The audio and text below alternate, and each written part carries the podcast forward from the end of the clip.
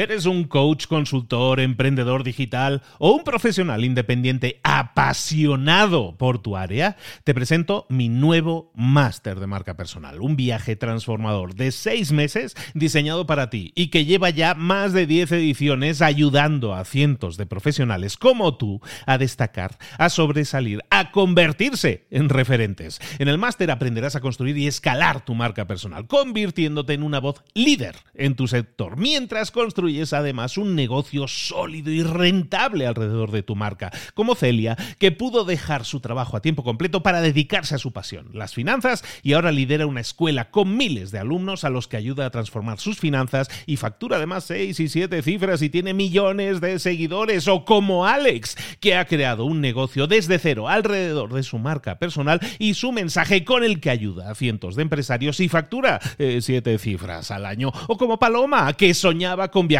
por el mundo y que ahora vive como nómada digital con cientos de miles de seguidores y más de 17.000 alumnos. Gracias al máster, su sueño pasó de ser una idea a una realidad rentable y reconocida. Este es el momento de que tú también dejes tu huella, de influir y de vivir por fin de tu pasión. Visita librosparaemprendedores.net barra marca y descubre muchas más historias de éxito de gente que confió en nuestro método. En junio comenzamos además la nueva generación y añadimos más novedades, más servicios y más soporte que nunca. Únete a la élite de profesionales que ya están cambiando sus vidas. ¿Estás listo? ¿Estás lista para desarrollar tu marca personal y ser nuestra próxima historia de éxito? Pues visita librosparaemprendedores.net barra marca y comencemos. Hola, hola, esto es Mentor 360 y hoy vamos a hablar de equivocarse en el momento crucial. ¡Abre los ojos! ¡Comenzamos!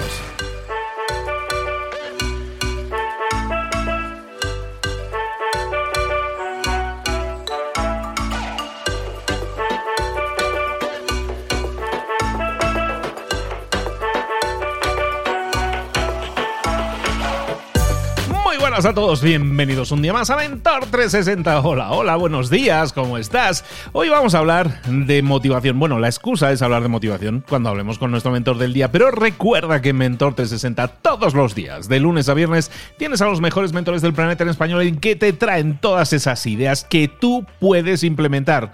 Ahora, ¿Tú lo vas a implementar o simplemente coleccionas información? Espero que no solo la colecciones, sino que pases a la acción. De hecho, me consta que muchas personas pasan a la acción y obtienen resultados. Si tú eres de esas personas que está obteniendo resultados, ¿por qué no me lo compartes? Hay muchísima gente que me envía cada día mensajes, correos privados sobre el tema de, oye, puse en práctica esto y me funcionó. O no me funcionó, pero me dio otra idea. Perfecto. Me encantaría que me comentaras, que me enviaras información de cómo te está yendo, de qué ideas has implementado. Si has implementado alguna idea, ¿por qué no vas a tu Instagram, creas una historia y dices, ¿sabes? Que puse en práctica esto que aprendí en Mentor 360 y me funcionó. Nos etiquetas a nosotros, a arroba libros para emprendedores.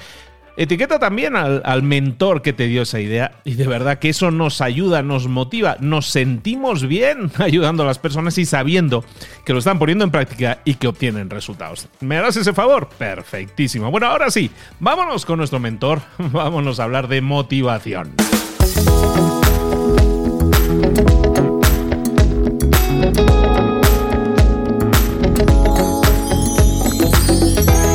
Momento de hablar con nuestro mentor del día. Hoy estamos hablando de motivación, pues estamos hablando de tantas cosas con él, hasta del rock hablamos con él, que es nuestro mentor de motivación, nuestro queridísimo Rubén Turienzo. Rubén, ¿cómo estás? Buenos días. ¿Qué tal? ¿Cómo estás? Pues yo encantado de estar aquí con vosotros una vez más y con muchas ganas de darle al rock and roll. Pues seguimos con nuestra, con nuestra saga ya que estamos haciendo, que llevamos, llevamos un año ya prácticamente con esto, hablando de rock, hablando de, de motivación y hablando de lecciones que podemos aprender del mundo del rock, de las grandes leyendas del rock y que podemos aplicar también en nuestra vida. Rubén Turienzo, ¿de qué vamos a hablar hoy? Bueno, lo primero es eh, resañar esto que tú decías, el, el, tener la capacidad de encontrar una beta y sacarle partido a esa beta. Estas charlas entre tú y yo iban a ser inicialmente para hablar de motivación en general y en el segundo o el tercer episodio pusimos un ejemplo de una banda de rock, tuvo éxito y a partir de ahí empezamos esta saga de, de bandas del rock. Oye, pues si es lo que la gente pide, si es algo original para la gente, si les gusta, si tiene contenido, oye, ¿por qué no? Y como tú dices, pues llevamos ya un año con, esto y seguimos. Yo sigo recibiendo mensajes. Hoy voy a intentar, hoy voy a intentar eh, meter en esta píldora de hoy, voy a intentar meter muchos grupos que me han hablado porque casualmente muchos coinciden en un aspecto eh, que es primordial y que a todos nos puede pasar como profesionales y es meter la pata en directo. Es decir, equivocarnos en el momento en el que no podemos permitirnos equivocarnos. Y pasa, y pasa, y tenemos que, ahora reflexionaremos sobre lo que, sobre lo que tenemos que hacer en ese momento, pero no sé qué te parece el tema. Eh, ¿Te gusta la idea? me parece súper sugerente, ya me está volando la imaginación, ya quiero escucharte. A ver, explícanos, equivocarnos cuando no deberíamos equivocarnos, ¿no? En el peor momento. Vamos, desarrollemos eso. Claro, mira, por ejemplo, para nosotros, que somos eh, consultores, formadores, nosotros tenemos dos momentos eh, clave, que son o cuando trabajamos dentro de una compañía, normalmente cuando trabajamos dentro de una compañía, que lo que hacemos es desarrollar los equipos dentro, o cuando damos una conferencia. Pero en cualquier caso hay un momento en el que estamos en directo. Es decir, estamos hablando en directo, estamos comunicando nuestro mensaje, son nuestros minutos principales, todo el mundo nos presta atención y no podemos fallar. Ese momento es crucial para nosotros. Lógicamente, llevado al caso, porque mucha gente que nos escucha dice, bueno, pero yo no soy formador, yo no soy consultor, da exactamente igual. Cuando una chica que vende bikinis, tiene que vender ese bikini que quiere tanto y que se llama Afrodita porque le encanta, ese momento en el que se planta delante de una clienta, ese, ese es su directo, ese es su momento en el que está encima de un escenario, está tocando y miles de personas les están mirando. ¿Qué pasa? Que a veces no sale bien y a veces nos machacamos. Pero cuidado con lo que nos contamos y eso es lo que vengo a contar hoy, porque todos los grupos, sobre todo todos los grupos, ha sido una labor de investigación bastante grande. Todos los grupos que me han pedido los seguidores de Mentor 360 que hable de ellos, desde Queen, a Led Zeppelin, a mm, Motorhead, a un montón de grupos, vamos a hablar de que todos metieron la pata alguna vez en directo y qué pasó después de esa metida de pata. Así que vamos a comenzar, si te parece, con una de las bandas de rock más grandes de la historia, que son Queen. Queen, en este caso, vamos a hablar, ya sabéis, Roger Taylor, Brian May, Freddie Mercury y Tim Staffel. Están tocando, estamos, hablando de 1971, eh, ¿vale? Eh, van a empezar a, tocar y en el, espectáculo fue organizado por eh, colaboraciones de la madre de Roger Taylor y de, y de, amigos, etc. En el repertorio se mezclaron temas, sobre todo que eran versiones. Pero en un momento determinado, Freddie Mercury decide cantar una canción a su familia, a su madre. Aquellas personas que hayan visto la película que se estrenó recientemente sobre la historia de Freddie Mercury, sabe que la relación con sus padres no era especialmente buena. Pero en este caso, él se atrevió a tocar eso. ¿Qué pasó? La emoción le pudo.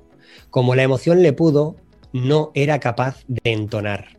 Así que durante esa canción, que iba a ser un homenaje a su madre, la crítica local dijo exactamente, Freddie Mercury sonaba como una oveja muy poderosa. Así que ese fue el comentario de la prensa local. Imaginad lo que estaba pasando en ese escenario. Es decir, Freddie Mercury totalmente fuera de control, no era capaz de dominar la herramienta más poderosa que tenía y fue una humillación pública. Su propia banda, cuando ese estilo eh, de canto que estaba haciendo muy ovejil, eh, se dieron cuenta, le retiraron el micrófono y le dijeron, no sigas cantando, vete a tomar agua, reflexiona y no sigas cantando. Bien, Freddie Mercury a día de hoy nadie duda de que tenía, es un portento de la voz, es una maravilla, eh, tiene una herramienta vocal, una faringe de acero y sin embargo falló. Sin embargo falló quizá en uno de los pocos momentos cruciales en su carrera en el que podía haber conseguido cierta redención de cara a su familia. Es un momento histórico para él y metió la pata. Así que, ¿qué pasó a continuación? A continuación lo que pasó es que Freddie Mercury se convirtió en una de las leyendas del rock de nuestra era, hasta, hasta su fallecimiento.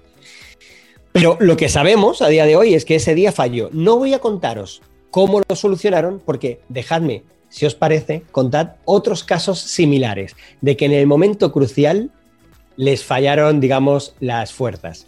Os voy a contar, por ejemplo, el, directo que hicieron, en este caso, eh, Muse, que es una banda que todo el mundo conoce de los últimos años.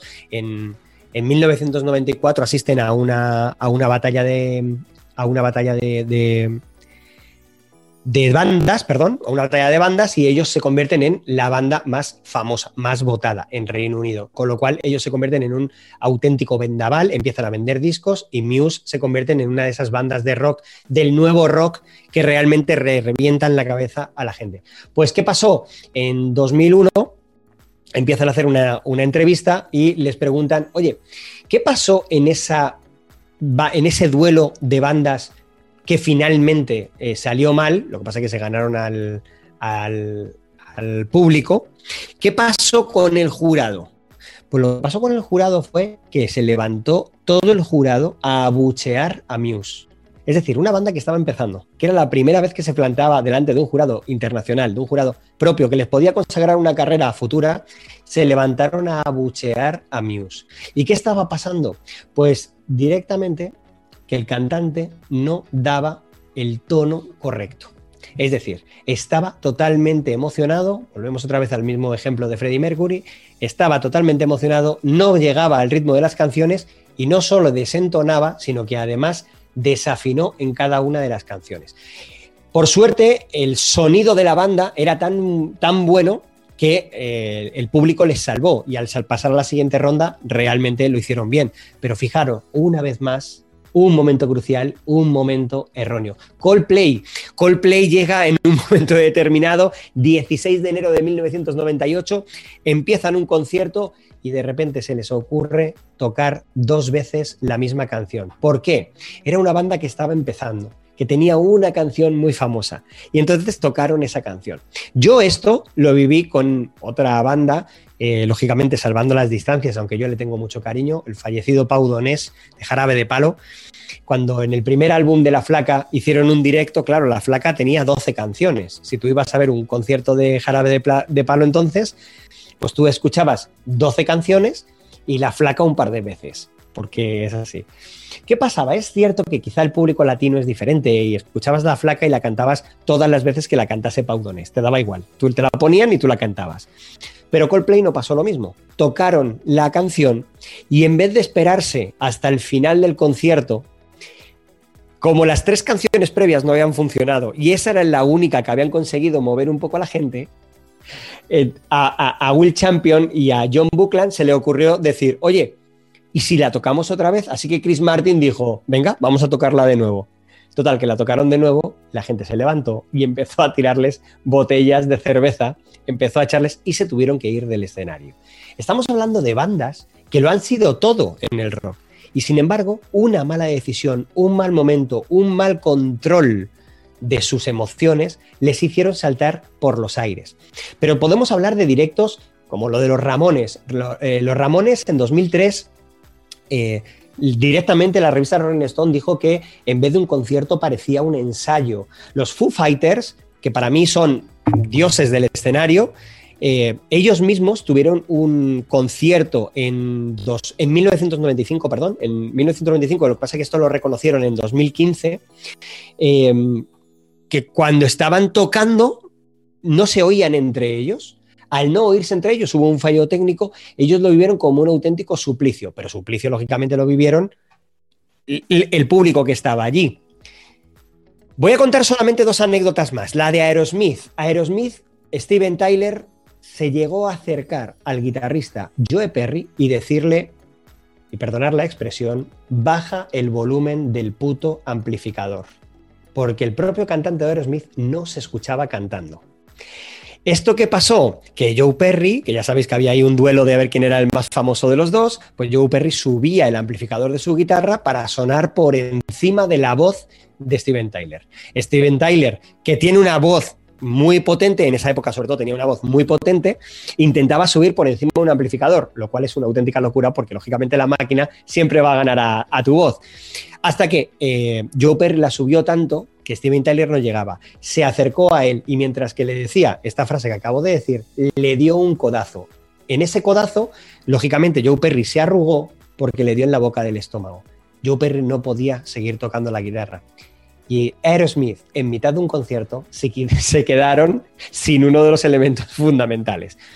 Lógicamente, lo que vio todo el mundo era cómo le daba un codazo, cómo Joe Perry se caía en el escenario y todo el mundo había escuchado, porque el altavoz estaba al máximo, el baja el volumen del amplificador. Bien, todos han vivido esos momentos de desastre absoluto.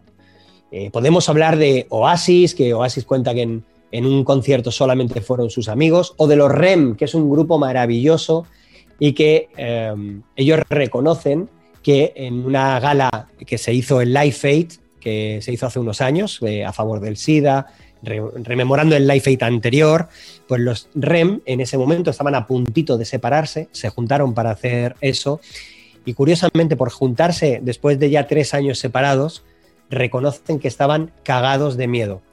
Concretamente, Mike Mills, literalmente cagado de miedo. Es decir, no pudo controlar los nervios y, eh, bueno, pues, pues se lo hizo encima. Imaginad un concierto en un momento así y tú estás eh, mm, completamente fuera de sí. Podríamos estar hablando de actuaciones desastrosas todo el día, Luis. Porque las reflexiones, todos, incluso los más grandes, cuando no han sido capaces de controlar sus emociones, han fallado. Y esto es crucial.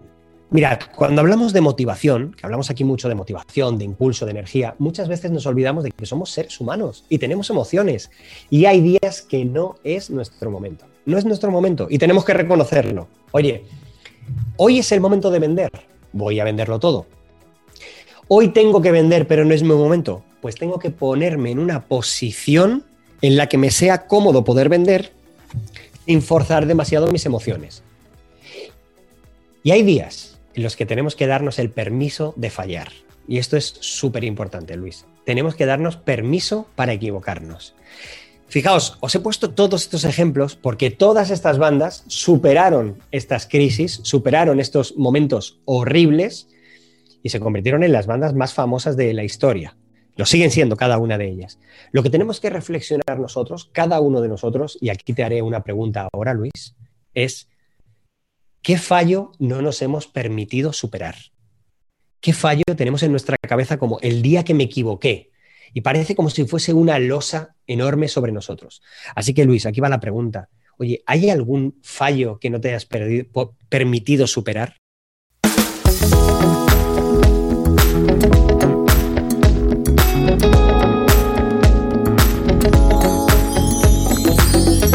¿Hay algún error, algún día que fallaste, que te equivocaste, que todavía te carcome un poco por dentro? Sí hay, sí hay días, sobre todo de, la época en la que uno no, en la que uno está creciendo, en la que uno no está determinado a, alcanzar la meta. A mí me pasó, sobre todo, eh, hay algo que tengo claro de ser por lo menos unos 20 años o unos 18 años de eso, y son reuniones que tenían que ver en la, en la empresa en la que yo trabajaba, reuniones en las que un jefe de otro departamento vino a echarlos la culpa a nosotros y yo, como se dice en España, me achanté. Básicamente no le respondí como debía haber hecho. Y durante mucho tiempo, durante muy cercano en el tiempo, pues estuve repitiéndome, debería haberle dicho, debería haberle dicho, ¿por qué no le dije? ¿Por qué no le dije? Y fíjate que son cosas que, hace 18 años de ello, yo ya no, no, no es nada importante eso en mi vida, pero sin embargo es es un recuerdo que es recurrente en mi vida cuando a veces estás inseguro en algo y, pienso y me viene conecto conecto con aquella memoria con aquel recuerdo de decir mira eh, igual que cuando me achanté, igual que cuando no le dije a aquella persona lo que le debería haber dicho, o defender mi, mi posición, mi estatus, y en cambio me dejé vencer, ¿no? Pero sí. Pues eh, eh, totalmente. Yo, mira, yo recuerdo, fíjate, para que, para que no parezca yo como alguien que no vive ese tipo de situaciones, yo recuerdo, eh, me contratan para una conferencia para los 100 directores financieros de las 100 empresas que más facturan en España. El IBEX 35 y eh, los 100 directores financieros. Una conferencia que era a las 7 de la tarde. Yo para mí era hasta ese momento la conferencia más importante que iba a dar por el público objetivo. Claro, si gustas a esa gente, esa gente te catapulta. O sea, era mi momento. Me fui a comprar un traje nuevo para ese día. Eh, fui a una amiga que era maquilladora para que me maquillase. Contraté eh, unos, unos cámaras para que hiciesen unas tomas de mí fantásticas y tal. De hecho, la conferencia, tú sabes que yo en mis conferencias intento ser original, diferente. En esta, en un momento determinado, yo iba a dar paso, no, da, no dar paso, sino yo decía una palabra y de repente, de manera supuestamente espontánea, una persona se levantaba, se ponía a cantar y es una soprano que iba a cantar un momento que le replicaba un tenor al otro lado de la sala. Lo tenía todo preparadísimo, lo tenía todo montado. Y lo que pasó fue que los 100 directores financieros llevaban viendo conferencias desde las 8 de la mañana. Cuando llegaron las 6 de la tarde, ya no había quien les contase absolutamente nada. Lo que tenían eran ganas ya de irse a cenar y a tomarse una copa. ¿Qué pasó? Me puse a hablar y en el momento que empecé a hacer un poquito del show que me funciona siempre, directamente algunos se levantaron y se fueron. Yo intenté controlar eso de alguna manera y fue incapaz. Yo quedaría muy bien ahora mismo diciendo, no, pero al final fui capaz de... No, no, que va. La conferencia fue un desastre hasta el punto de que la soprano y el tenor se quedaron sentados toda la conferencia porque en ningún momento vi un momento para darles paso. O sea, fue catastrófico. Y como tú dices, yo lo sigo teniendo en la cabeza. Me acuerdo de esa conferencia perfectamente. Y sin embargo, me cuesta recordar, las más cercanas sí, las cientos de conferencias en las que la gente se ha puesto de pie a aplaudir cuando he terminado. ¿Por qué somos tan malos con nosotros mismos? Bueno, pues esto tiene que ver con nuestro instinto de supervivencia. El instinto de supervivencia, cuando hablamos de los miedos, de por qué el miedo es bueno, todo esto que muchas veces hemos dicho, ¿no? El miedo es bueno si no te bloquea. Bueno, pues ¿cuándo es bueno? Es bueno cuando ese miedo te ha conllevado un aprendizaje. Por ejemplo, tú no pones la mano en el fuego porque sabes que el fuego te quema. Y si lo sabes es porque alguna vez te has quemado con el fuego. Es más difícil, esto no sé si lo sabes, pero es más difícil eh, doblar una aguja con la palma de la mano, o sea, darle un golpe a una aguja con la palma de la mano, más difícil que partir una madera. ¿Y por qué es más difícil doblar una aguja? Porque la aguja, nuestro cerebro ya tiene grabado que pincha y sabemos que pincha. Entonces, luego a nivel práctico es más fácil, pero nuestra mente nos juega esa mala pasada. Bien, pues eso es instinto de supervivencia. Nosotros lo que hacemos es recordamos esos elementos negativos para no volver a fallar, porque sabemos el dolor que conllevó ese momento. A su vez, luego tenemos un sistema que palía un poco el dolor y lo minimiza. Por eso lo pasado muy negativo lo recordamos anecdóticamente, pero no recordamos el sufrimiento que nos llevó. Es decir, yo cuando recuerdo esa conferencia no recuerdo el sufrimiento. O seguramente tú cuando recuerdas ese día no recuerdas la rabia. Recordarás más bien la frustración, el sentimiento de, de querer y no poder.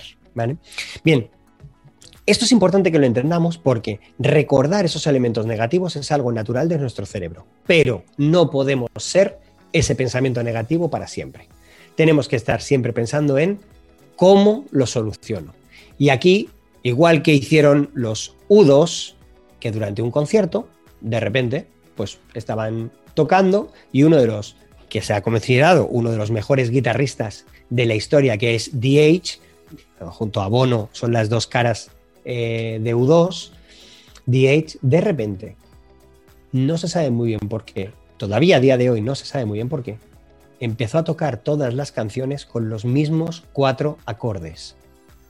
No se sabe qué le pasó en la cabeza, no se sabe si era fruto de la naturaleza o de algo que había podido consumir, pero empezó a tocar todas las canciones con los mismos cuatro acordes, a lo que lógicamente la gente les abucheó, le gritaba, se reía. Claro, cuando eso te pasa en la siguiente canción y en la siguiente, bueno, está pasando en todas, la gente ya llega a un punto de reírse. Porque claro, Bono intentando ponerse súper serio y súper místico, cantando One, y DH a su rollo, tocando lo que le daba la gana, ¿no? Bueno, pues, pues esto realmente es algo que nos ha pasado a todos. ¿Qué pasa? Lo que realmente dijo Bono años después, cuando le preguntaron por este evento, dijo, yo realmente soy consciente de lo que pasé y fallé al público que ese día pagó la entrada. Yo le fallé, soy consciente de que le fallé. He intentado resarcir a esa gente cada día de mi vida. Pero algo importante, le preguntaron a DH, porque Bono ya sabéis que es mucho más místico, pero le preguntaron a DH, oye, ¿y tú cómo lo vives? ¿Tú cómo tal? Y dijo, yo lo vivo como algo que no quiero volver a repetir, pero yo me he perdonado. Así de sencillo, yo me he perdonado, yo me he perdonado por fallar ese día. No pasa nada, podemos permitirnos fallar. Tenemos que ser conscientes de que es una oportunidad seguramente perdida, pero no es la única oportunidad perdida. Es como si eh, Luis Ramos me invita a mí a hacer un podcast en Mentor 360 y por lo que sea yo he preparado un tema que no es especialmente bueno o no gusta especialmente a la gente para mí sería muy fácil decirle, no, Luis, Luis, Luis, no, no, vuelvas a contar conmigo porque sería muy fácil. Pero en el fondo lo único que yo estaría haciendo es no retarme, no perdonarme y no darme la oportunidad de ser bueno. Y esto es un mensaje directo a toda la gente que está escuchándonos ahora mismo. ¿Qué pasa? ¿Que tú no te das la oportunidad de ser bueno, de ser buena? ¿Qué pasa? ¿Que no te das la oportunidad de crecer un poco más? Así que Mensaje de este, de este Mentor 360, de este episodio, muy sencillo. Todos han fallado y todos han fallado de manera catastrófica. Nuestro cerebro está pensado para recordar esos pequeños fallos, para no volver a fallar. Pero lo importante es qué hacemos nosotros con esa sensación. Y con esa sensación lo que hay que hacernos es perdonarnos y a partir de ahí intentar superarnos cada día intentar que esa anécdota quede precisamente como eso, como una anécdota. Así que no convirtamos la anécdota en, constante y no digamos de nosotros nunca más cosas tipo es que yo soy muy emocional, es que a mí no me gusta hablar en público, es que yo no sé vender, porque todos esos son creencias limitantes que suelen nacer todas en un único concierto en el que fallamos. Así que lo importante no es ese concierto, sino lo que vamos a hacer el resto de la gira. ¿Qué te parece, Luis?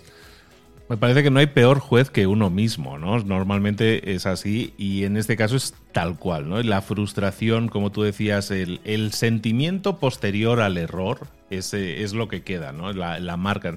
Uno recuerda sentimientos y sensaciones sobre todo cómo construir, cómo eh, construir y tomar eso como un cimiento sobre el que decir, pero voy a construir algo, ¿no?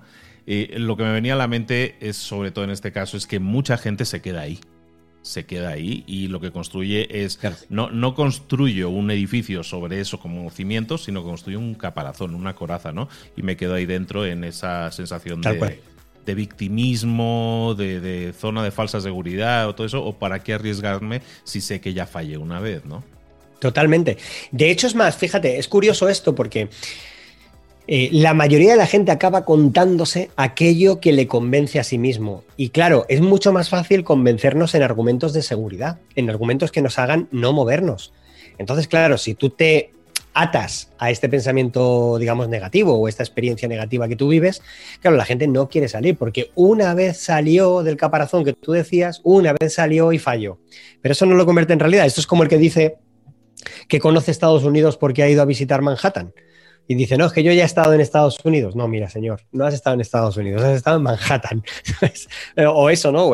O, tú que vives en México, pues como si alguien va a Ciudad de México, me da igual, tú vas a Ciudad de México y dices, no, es que yo conozco México. No, hombre, no, conoces una ciudad de México. Pues esto es, esto es exactamente igual. La vida es mucho más amplia, el espectro vital nuestro es mucho más amplio, nuestro talento y nosotros como posibles profesionales es impresionante. Yo, por ejemplo, hoy yo, sé que no sé cuándo se emitirá este, este episodio y cuando, sobre todo, no sé tanto cuándo se emitirá, sino cuándo lo escuchará la gente, porque esto lo pueden escuchar en cualquier momento.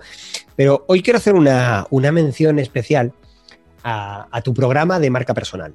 Tu programa de marca personal, y lógicamente esto eh, no está preparado, eh, es, es un programa que está ayudando a la gente a convertirse en figuras relevantes, a personas relevantes, a tener su lugar en el mundo.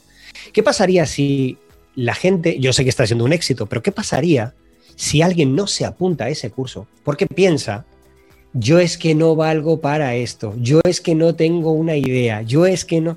Pues al final es verdad, pasarán cinco años y tendrá razón. No habrá valido, no habrá avanzado, no habrá cambiado nada. Mirad, yo siempre digo lo mismo. Oye, ¿dónde estabas el año pasado?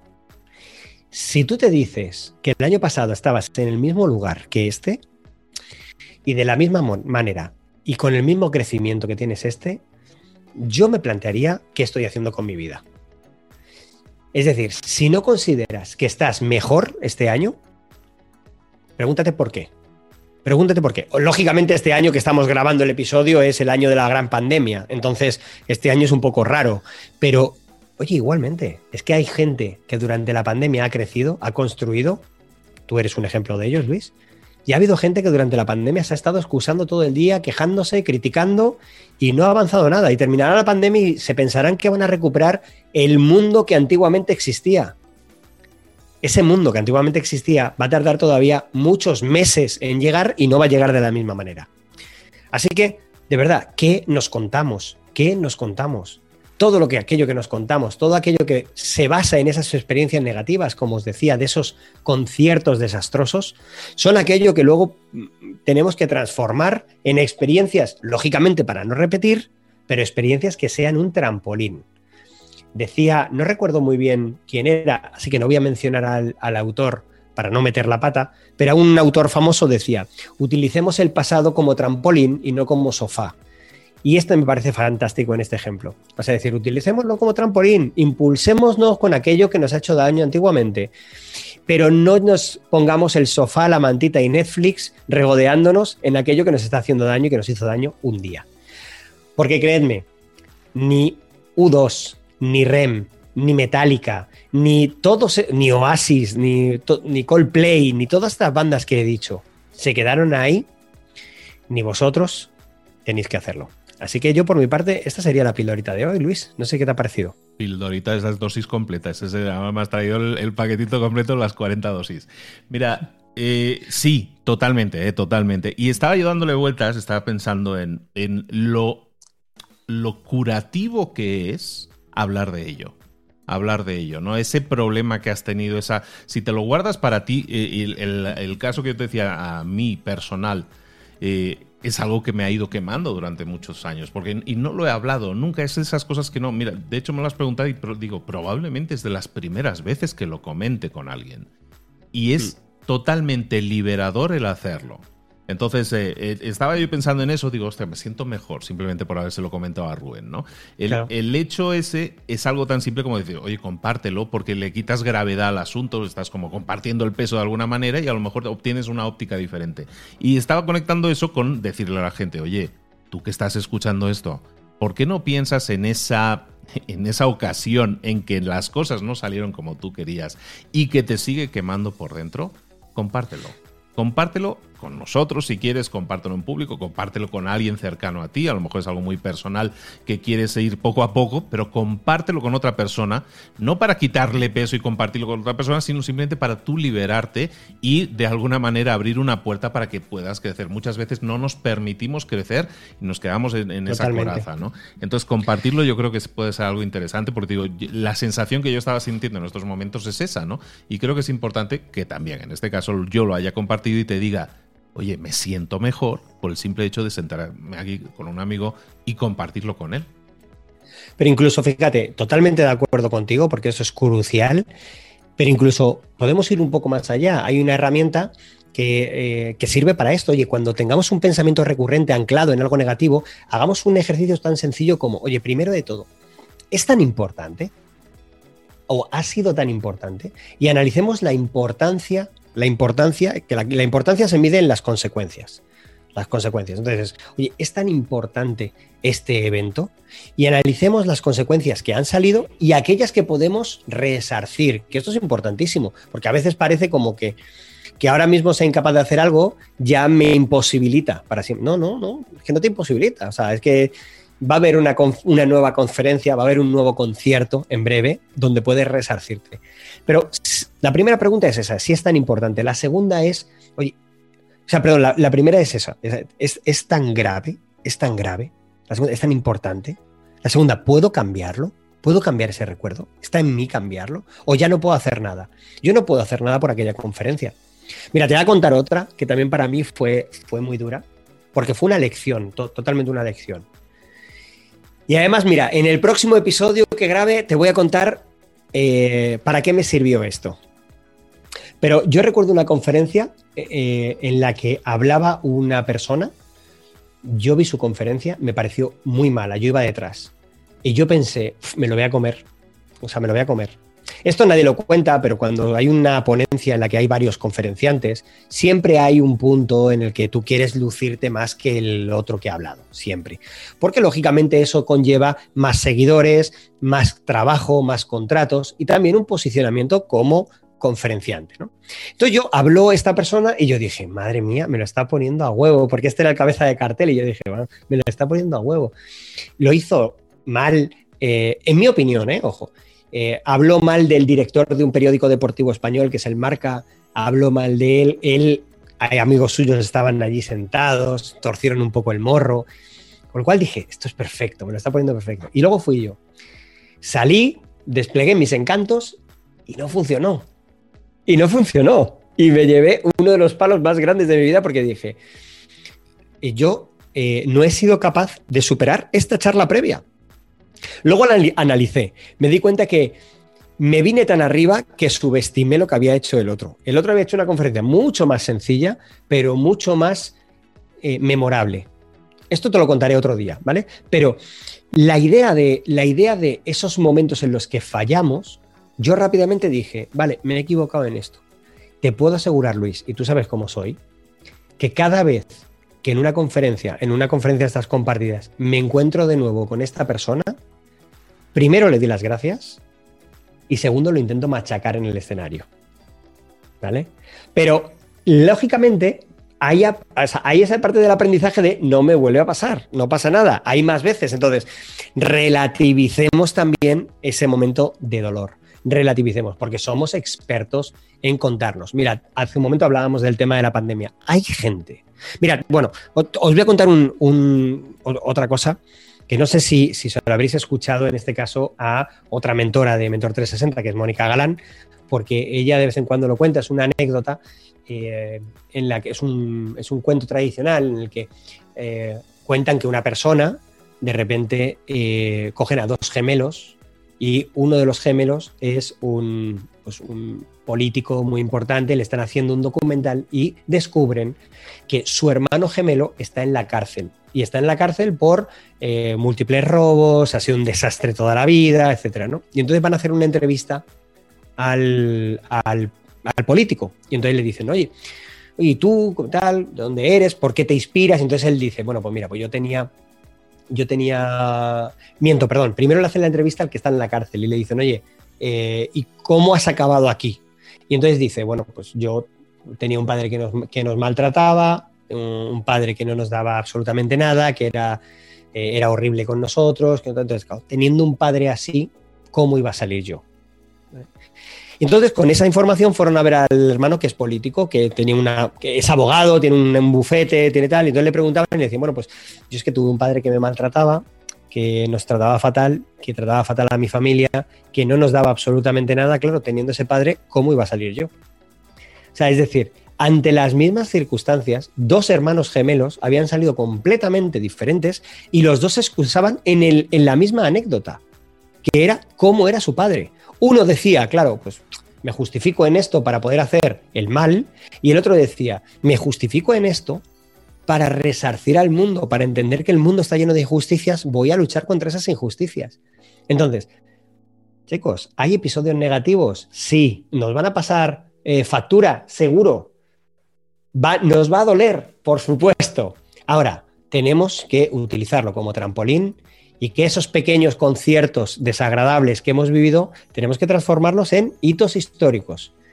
Lo que nos cuenta, lo que nos contamos, cuenta. Así que cambiemos eso, cambiemos nuestra forma de ver los episodios negativos y veámoslos a partir de ahora sencillamente como eso, como pequeños fracasos que tienen una lección para nosotros.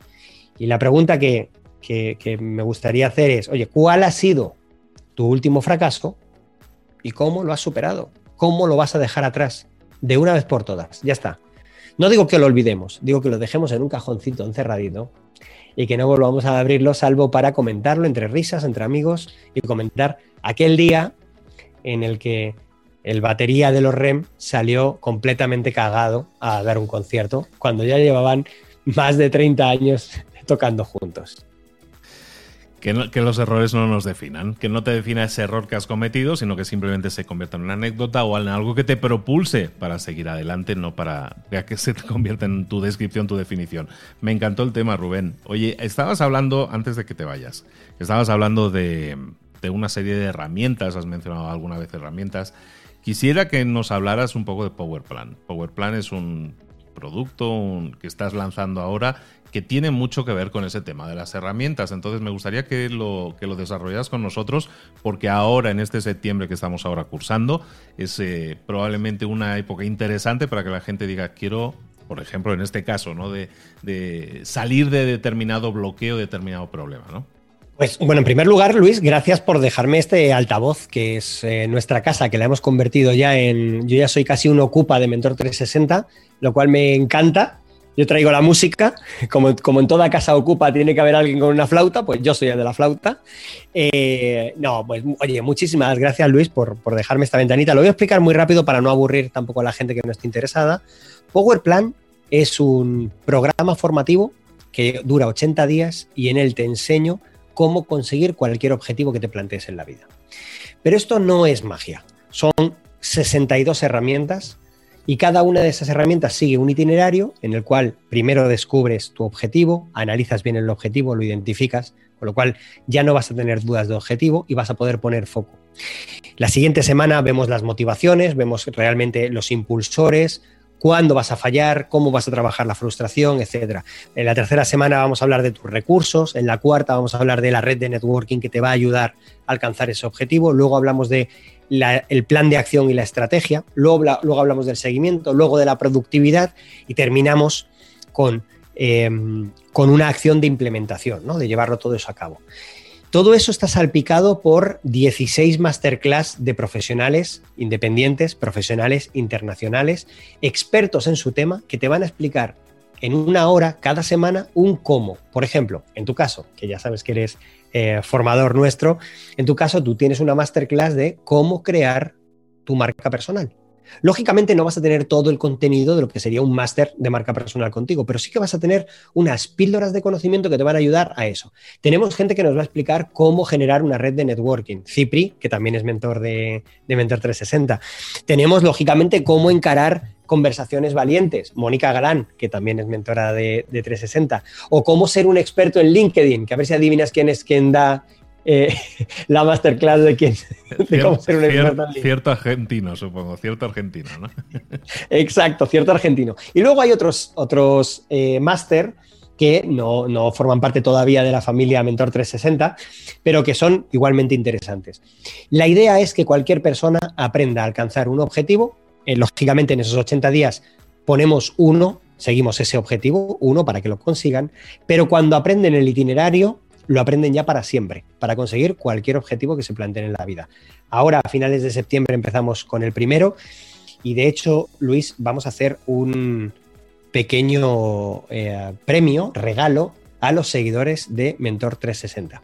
Aquellas personas que estén interesadas en eh, participar en PowerPlan, lo único que tienen que hacer es entran en la, en la web de powerplan.es o rubenturienzo.com en la landing de PowerPlan y cuando manden el email ponen en el asunto Mentor 360.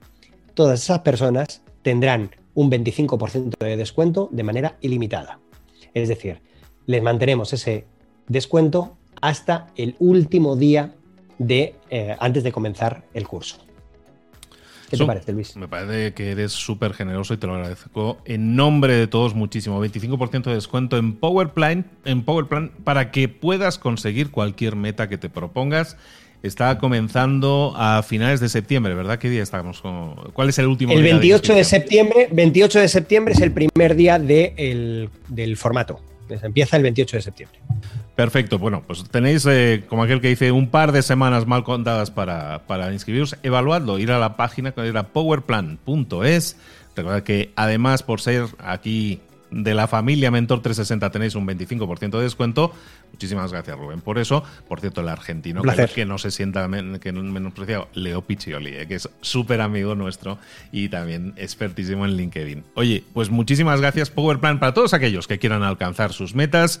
Powerplan.es, visitarlo ahora mismo. Y recordad, Mentor 360 tiene descuento. Entonces aprovechadlo ahora porque vale muchísimo la pena. Y si, si habéis conocido a Rubén a través de Mentor y no habéis conocido sus libros y no sabéis de, lo, de los resultados que genera, porque ese sí es un verdadero, que está ya muy rehusada la palabra, pero si es una persona, un coach de resultados, orientado en que consiga resultados, ese es Rubén. Encantado de tener la posibilidad de presentar a todo el mundo tu, producto a través de, esta plataforma y seguiremos hablando de eso y seguiremos hablando de herramientas y seguiremos hablando del mundo del rock con nuestro amiguísimo Rubén Turienzo. Rubén, muchísimas gracias. Un abrazo enorme a todos.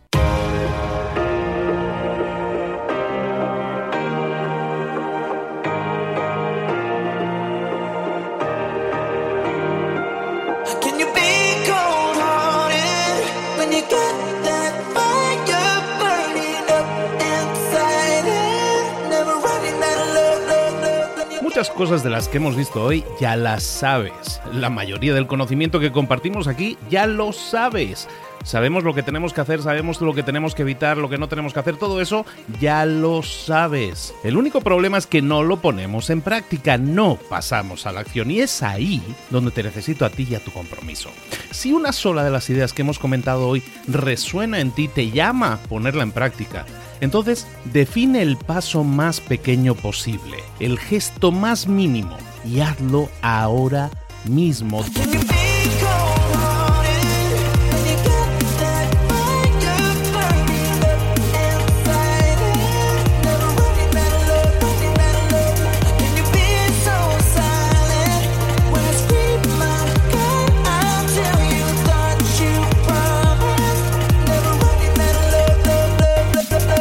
Hablo de crecimiento personal, pero también de crecimiento profesional. Expandir tu red de contactos, mejorar tus relaciones con los demás, aprender alguna cosa nueva, poner en práctica una pequeña técnica que te ayude. Todo suma, pero solo suma si lo pones en práctica. No si piensas en ponerlo en práctica. Pensar en ponerlo en práctica no sirve, tienes que ponerlo en práctica, pasar a la acción.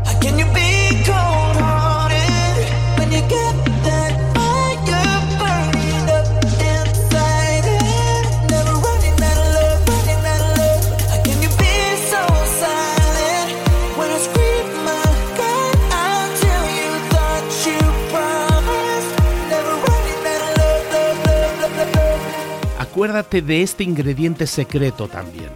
El ingrediente secreto es la actitud. Tu actitud. Tu actitud transmite.